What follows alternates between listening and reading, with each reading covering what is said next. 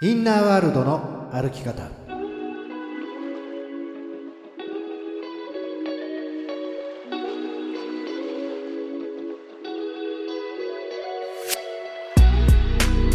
こんにちは吉田博親です。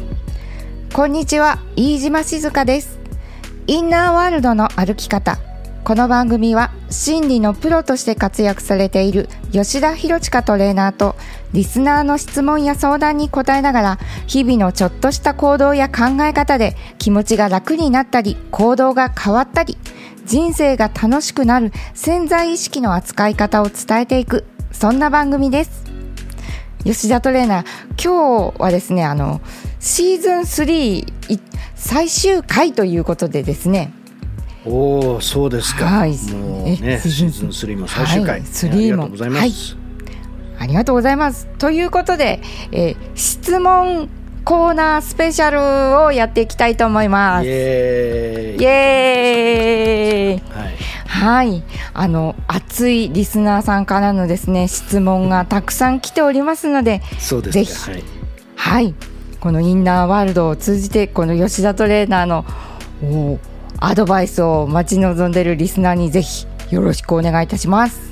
はいということで、じゃあインナーワールドシーズン3の締めくくりは質問コーナースペシャルですねはいじゃあねどんどん質問に時間のある限り答えていきましょはい。それでは、インナーワールドの歩き方、人生が楽しくなる扉を開けていきましょう。うインナーワールドの歩き方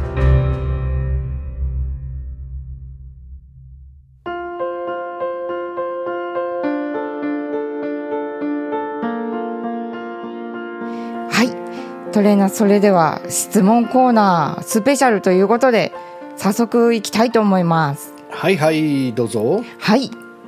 えー吉田トレーナー、こんにちは。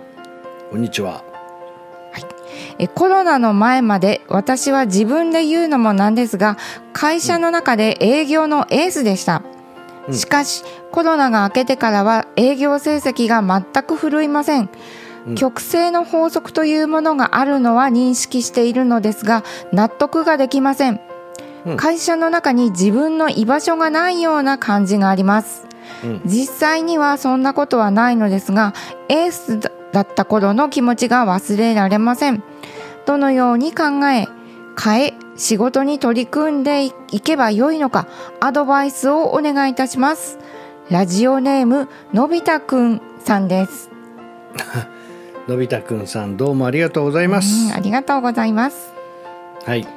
えー、まあですねすごく気持ちはわかりますね、うんはい。うんうん。ね、だってしーちゃんもご存知の通りね僕だって、え。そうだメタシークレットの時の最大人数って何人だったかなと思いますけどまああの一番ね、はい。メインでやってはい。たマスタリーっていうあの2泊3日ぐらいのやつ。2泊3日の。大体一番大きい時ではい。780人ぐらいいたんじゃない？なんか。あそうだと思います。私の時でも60人とかそのぐらいだったと思いますので、ねはい。うんねえです僕ごい人数ではした。うん、そのうん。宇宙の法則でもそのぐらいだったし、まあはい。過去で言ったらですね300人ええ500人、700人とか。うーん。まあすごいね。あのはい。時もいっぱい経験したわけですよ。うん。うんで今なんてあの 人が集まらないのでじゃあいいかズームでみたいななんかそんな感じであのやっているんですね。うん。はい。で。なんかあのフェイスブックとかで過去のね投稿とか見るとはい「おおこんな人前で喋ってるかっこいい」とか言って 自分のことなんはい。て全然、全然なんかあの、ねはい。そういう感じなんですよ僕はね。うん、うんうんうん。で僕はそのまあ、はい。なんていうんだろうな。あの気持ちはわかります、うん。だから、うん、気持ちはすごいわかります。で当然、うんうんうん。僕の昔の方がねそれだけ仕事があったから収入もあったしね、なはんだけど僕がやっぱり人生の経験としてこれは経験値がやっぱ大きいと思うんですけど、いはい。何にも考えなくてどんどこどんどこやってる時ってあの、うんうん。確かに楽しいかもしれないんですけどやっぱりね、はい。一言で言うと脆いっていうかな。え？何ですか？脆い？うん、だからその、うん。うんいい流れにあったりとかいいそうはいいうものにこうリズムの法則にね乗っているっていう時はいいんだけど、なんか本当にこの自分自身で作り出しているという実感があまりないともろくも崩れ去る場合があああはい。る。で逆に、あのーうんうん。人生ってやっぱりネガティブな時っていうのは、やっぱ考えますよね。なんでこんなになっちゃったんだろうとかさ。どうしたらいいんだろうって。あーん。どうしたらいいんだろうってわかります、うん、で考える機会を与えてもらってるはいっていう見方もあるわけだよね。ああなるほど。うんスピードとかこう拡大ではなく今こう考えるっていう時間が手に入ったっていうことですね。うん、それで僕はその、うんそこにですね、はいはいはいなんかよく言いますけど、逃げたりとかこなしたりとかね、ああのはいするまあそれよく僕あの妖怪シリーズで言ってますよあ、ね。うん、はい。え聞きたい。え？聞きたい。でだって妖怪鬼太郎の妖怪シリーズでよく言うじゃないですか。はい。なんかあのやりかけババアとかおお、ねはい。あのこなしじじいとか、ねはい。うんねあんまりそれがもう溜まってくるとむ無理無理壁ってなって もう仕事ができなくて一旦モーメントになるおおいいいい。ありがとうございます。猫 ええ娘がエゴ娘になってきてキーって。あーってなってね。まあやめましょそうれ最近のやつですか？あ はいありがとうございます。えー、それで、それではい。いや要はねだから、ええ。その、ん。まあ言葉にしたらね宇宙っていうのは、今ここにしかないので、うん。その一瞬一瞬をいかに体験できるかしかないって僕は思うんですよ。うん。だからそれで、はい。さっき言ったようにそのこなしたりとかなんとかじゃなくちゃんと真摯に向かい合うとねはい。僕はうまくいった時に思うわけです。はあの時本当に考えといてよかったって僕は経験値がいっぱいあるんですよ。はい。うん。はいだから今は、うんうん。うあんのこれが目の前にあることが必要なんだろうなと。うんもちろんその早く抜けられたらいいし、えーはい。まあもっと毎回リアルセミナーができたら僕もいいなとは思いますよ。うん、うんはい。思うけれども、でもうん。やっぱりこのことが必要だからあるんだろうなっていう方が強いんですよ。うんうん、はい。うん。で最終的にやっぱり、えーああよかったあれがあってって言える人生がいいじゃないですか。はい。あの時のあれがあったから。はい、うんうんうんうん。あとはやっぱり周りの人をねまあ見ていたり、教え子もたくさん僕見てますけどこの人は天才だなとかね、こいつは本当に宇宙の法則に乗って、もうリズムの法則でもうぶち抜いて成功したなとかあったとしても、はい。やっぱりさっき言ったようにあの、うん突破力とかなんかだけでいくと脆いんですよね。うーんもろい、うん、でよくねあの億万長者の定義じゃないですけど、億万長者本当のはい。億万長者っていうのは、その億の要するにお金を持ってる人じゃなくて、全てを失った時にね、どれぐらい早くそのまた元の体制に戻せるからっていうね。要はそのお金っていうものじゃないものを通して、えーはい。前の状態を作れるかっていう。ううんうん。まあ、そんなようなはい。定義っていうのも言う人もいるしいろんなことを言う人がいますけれども、はい。僕が信じているのはやっぱり光が当たってない時にどう生きたかが光が当たった時の差になって現れる。うん。そして光が当たっている時にどう生きたかが光が当たらなくなった時の差になって現れると思ってんですよ。あーなるほど。いでいそれすごい大事ですよね。すごい大事ですよね。そうだからなんていうの、はい。あのー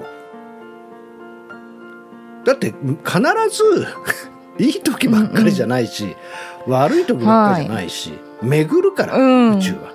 ああ巡るうんなので、えーはい。今は今しかないのでうん。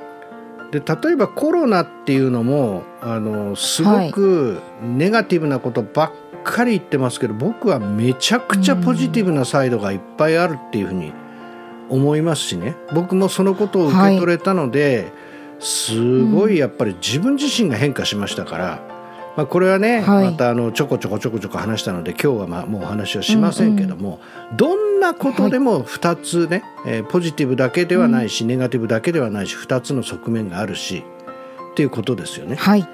だからまあ、うん。うんその一応理屈で言うとねやっぱり過去がすごく光ってた分その過去の自分っていうものにこう戻りたいとかやっぱりその、うん。そこと比較が現れちゃうと思うんですね。うん、はい。でどうしても私たちは今が苦しくなるとそういう傾向にありますけどそれでもやっぱり今本当にできることを100%集中して、えー生きているっていうことをしていけばこれは必ず光が当たった時には絶対差になって現れてくると僕は思いますよ。ね、なので、はい。そののび太くんさんですね、まあ、本当にそのん過去の栄光っていうのがあると思いますけどもこれは多分一番きついのは自分の内側だけです。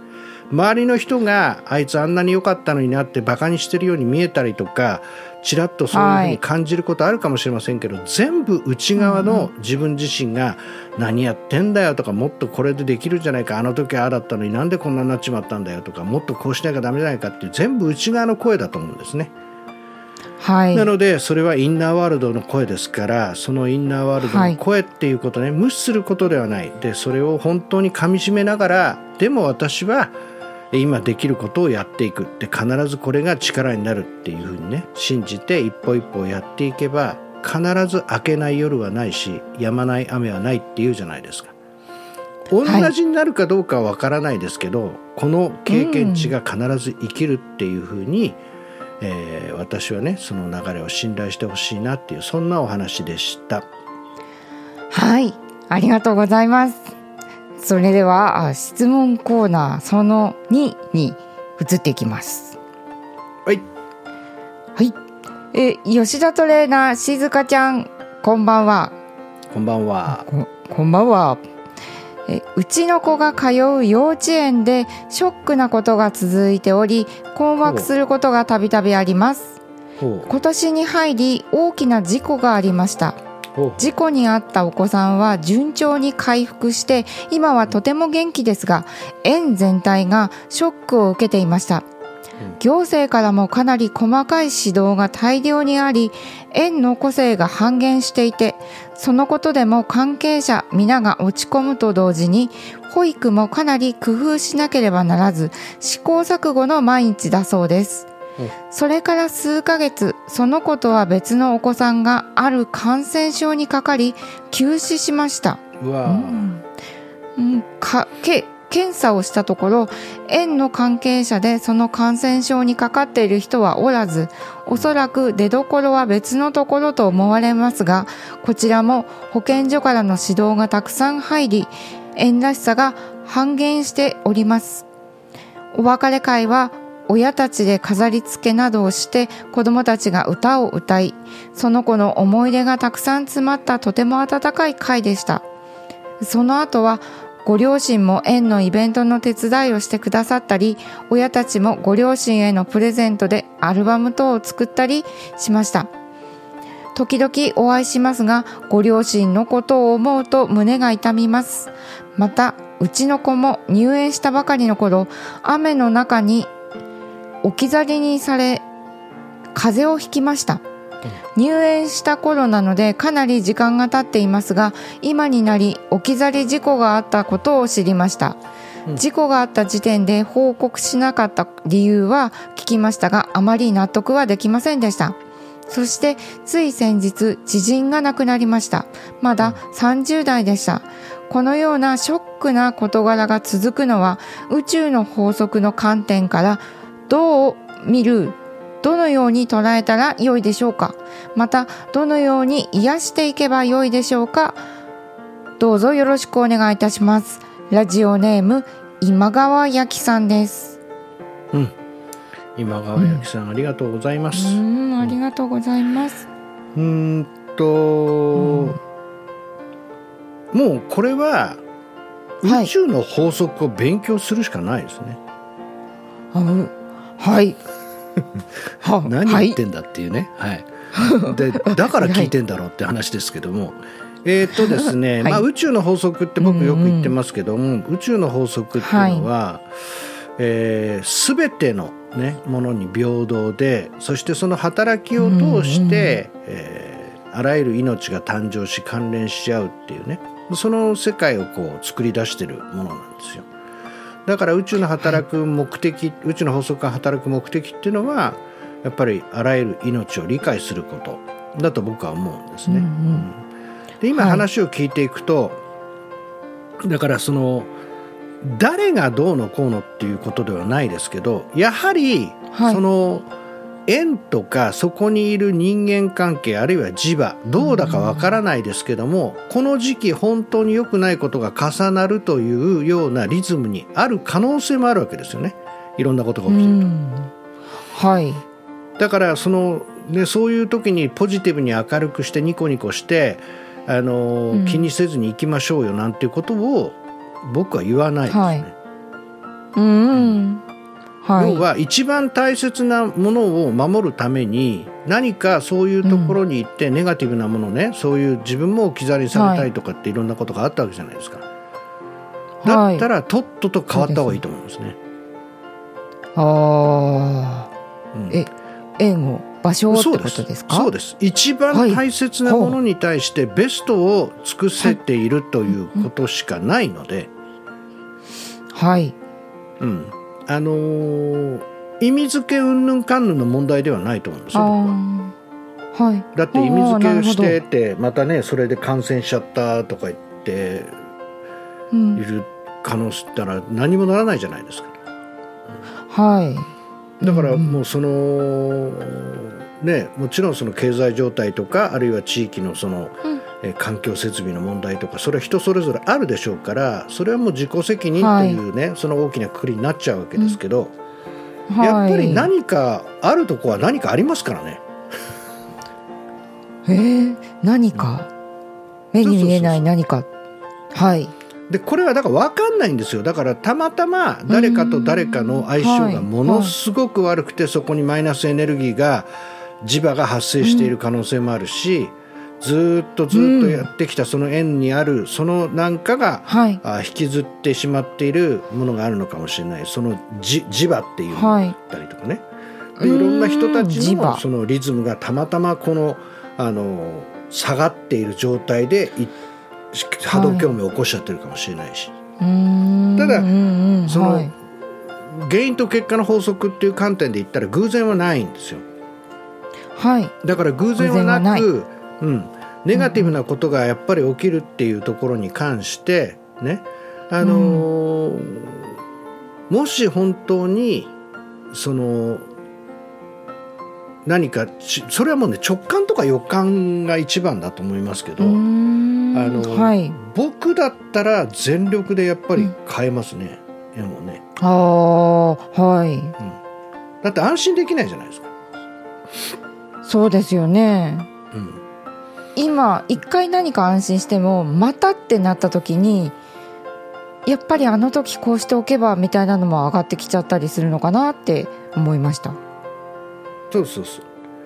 うんだからその、うん。絶対はないけれどもやっぱり自分としてベストをできてるっていうことが大切なんですね子育てってうんうん。大丈夫かしら、はい。大丈夫かしらっていうようなやっぱり恐れの波動っていうのは一番よくないので、そういう部分においてはその意味付けとかなんとかって言ってる場合じゃないなって僕は思いますね。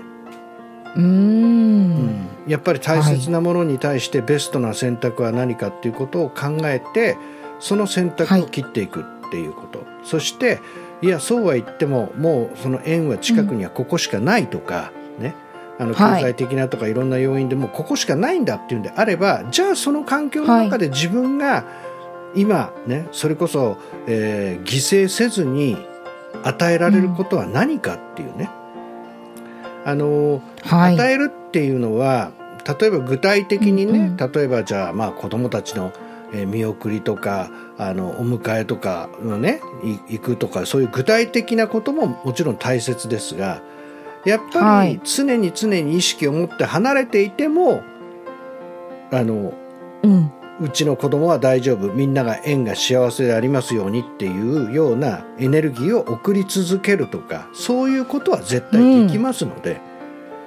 はいだからそういうようにそのまずう一番優先順位として大切なもののためにできることは何かっていうことを考えてその中で一番自分自身があできることをお短期的ではなくそして自分が削られていく状態でなく心から与えられることとしてやれることは何かっていうことをちゃんと見ながらやっていくことが重要じゃないかなって思います。もちろんそのあり方としてはいつもにこやかでいること、ね、お母さんが笑っていたりとか、子供とそういうニコニコしているそれがもちろん理屈では大切ですよ。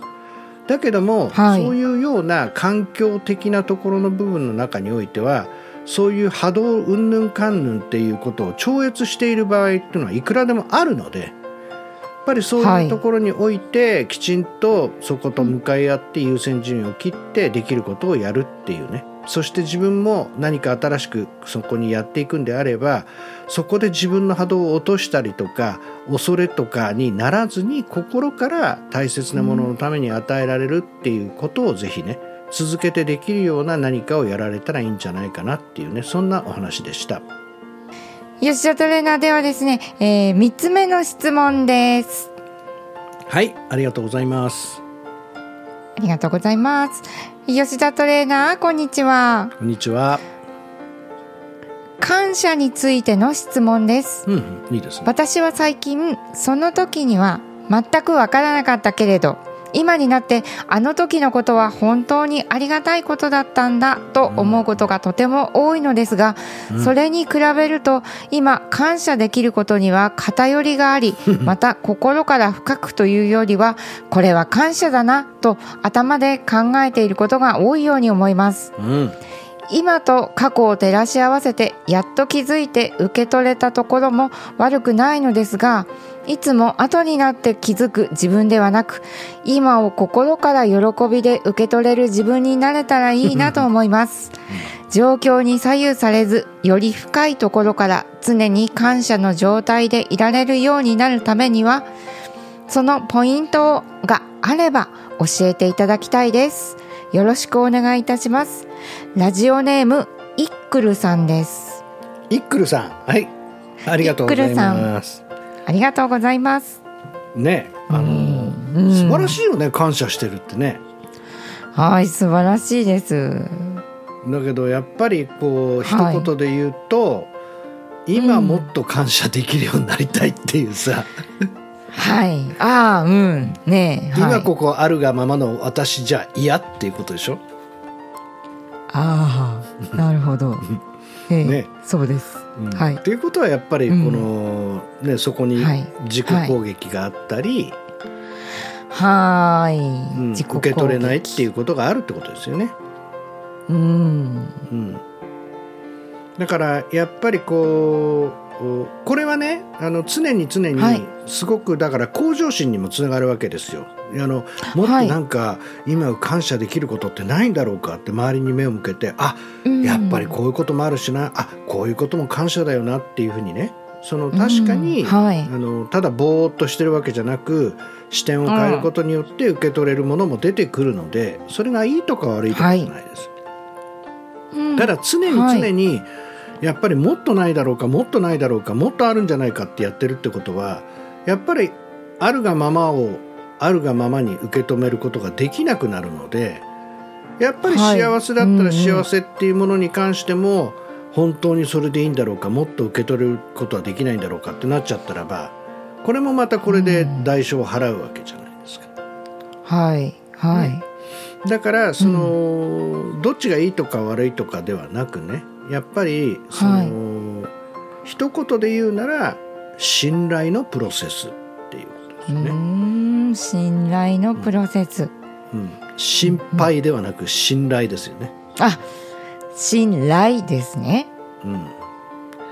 あのうん。こんなんでいいんだろうかこんなにしかこれしか偏った感謝しかできないこんな私でいいんだろうかっていう心配するんじゃなくて、はいまあ、うん。こういう間のも素晴らしいことが起きていて後になってわかるのよねって言ってる方が信頼していいじゃないですか。ああいいですね。いやだってわかんないんだもんその時は。そう。えトレーナーそういうことってうん。ちょっと私にもあってうん。その時100%その時の100%ありがとうって思うんですよ。思うんです、でも後になってああもっと100%いっぱいだもっとの100%があったのになーっていうことを思っちゃったりとか。うん。あと例えば恋愛の話ちょちょっとちょっと聞きたいトレーナ。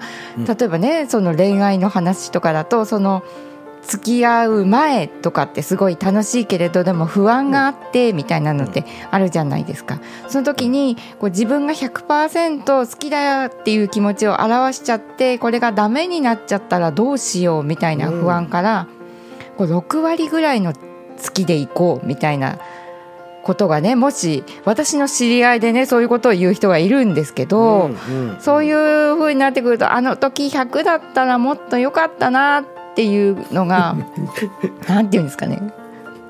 おふとね思い出すことがねあるって言ってました。だからその時の自分は60%でいいやと思うわけでしょ、そうって言ってました。で後になって100にしとけばよかったなっていうのをさ、そうそうそう。全部結果から自分の選択肢を分析する、はいしかも過去っていう観点で言ったら絶対に取り返しのつかない、えーえことを分析している。イコール完全なるエゴの自己攻撃なんですよこれ、やだ自己攻撃ですかこれ。そう絶対に勝てないゲームだあから。ららら。ああ。それで本当に受け取れる人っていうのはね、受け取るっていうのは、あの女性性であるでしょ、で受はいけ取るっありますて例えば感謝でもいいし承認でもいいし、うんね、受け取るっていうことの中には学習っていうのも入るんですよ。へえ。学習。でポジティブな部分で言うと、ああこうやるとこんなに幸せを感じるんだこれも学習だよね。はいはい。あこんな風にしてるとこんなに嫌な気持ちを感じるんだってこれも学習なんですよ。うん。うん。はい。で学学習習をするっていうことは同じことを二度とやらないっていうことにつながっていくわけでしょ、はい。はい。もちろん人間だからね分かっちゃいてもまた同じことやりますよ、僕も。うん。だけどうん。ねあ もうまたやってるじゃん、もうほんとバカとか思いながらもそこに深くはまらずに、ね、常に学習していけばどんどんどんどんどんどんはいどんどんそういうところに引っかからなくなるわけです、え。うん。だからそれはいを本当にやってるのは学習してるのかエゴにいいように振り回されてるのかっていうことをちゃんと見ることですうね。ん。うん。でシンプルです、はい学習してたら繰り返したとしてもどんどん小さくなっていきます学習してるから。でいずれなくなりますそのパターンをね。学習してるから。ああエゴがずっと支配をしてるっていうことは、エゴにコントロールされてるのでずっと繰り返して同じ痛みがずっと繰り返されてるはずです、そこに違いがあるはず、うーん。うん。はい。まあなのでねそはい。のまあそのいろんな言い方をできるわけですが、うん。えーはい気がつかないものはしょうがないじゃないですか。ええ。その時は100%やってます。そうそうそう。はい。だから自分の経験値が足りないとそれには気がつかないようにできてんですよ、う人間ん。はい。あなるほど。うんだって僕だってうん。本当にね、しーちゃんもよくご存知の通り、うん。37歳から40歳まで一番お金がなくてね、うんうん。あの時はい。って本当に毎日惨めだな惨めだな早くトレーナーとして仕事があるように仕事があるようにずっと考えてたわけですよ。うんうんで、うん。それがこう良くなってその時には1ミリも思わなかったですけど、それがはい。安定して何年か経って振り返ってみたらあんなに娘と一緒になって遊んだ時期はなかっいうぐらいに時間はあるわけだからまあよく遊んだわけですよ。うん。でそれがもうあるので大人になって、もうパパキモいとか、うんうん。なんか言われてももう絶対に娘とはもう絶対的な信頼があるっていう、僕の中では確固たる自信があるというかね。うん。そういうようなうん。面が、あの時は要するに自分が自分を責めてたから全く見れなかったです。よ。だけども振り返、ちゃんと時間が過ぎてその傷が癒えた時にあ本当に幸せだ、あ最悪だと思っていた時は実は最高に幸せな時だったっていう側面も見れたっていう。でもそれははい。自分の心がそれだけ癒されていたり成長したことによってその同じねその部分がこう開かれて後になって受け止められることもあるわけですよ。うん。まあ確かにネガティブなね、会話で言うとあの親孝行ねしようと思った時に親はなしみたいなこともあるけれどもあでもはい。やっぱり今受け取れるものしか受け取れられないのでただ今誠実に生きて、そして、えーもしあえて言うならばマイナスの側面ばっかりじゃない、必ずプラスの側面もあるプラスの側面じゃばっかりじゃない常にマイナスというかきちんと周りに気を配っておくものもあるだろうということはありつつもやっぱり今はい。こうあるがままを受け取るっていうことをしてそして常に常に感謝というところから学習をしていけば、人生は必ず良くなっていくっていうね僕はそんなお話をしたいなと思いましたインナーワールドの歩き方。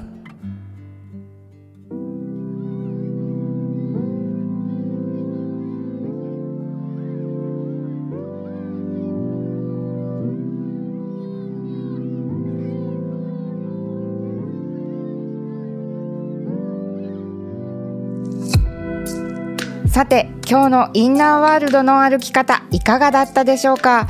吉田トレーナー今日の質問のポイントをお願いいたします。はい、えーっとまずはですねこのエースだったね、えー方ですよねのび太くんさんですね、エースだったっていうところの記憶って分かります。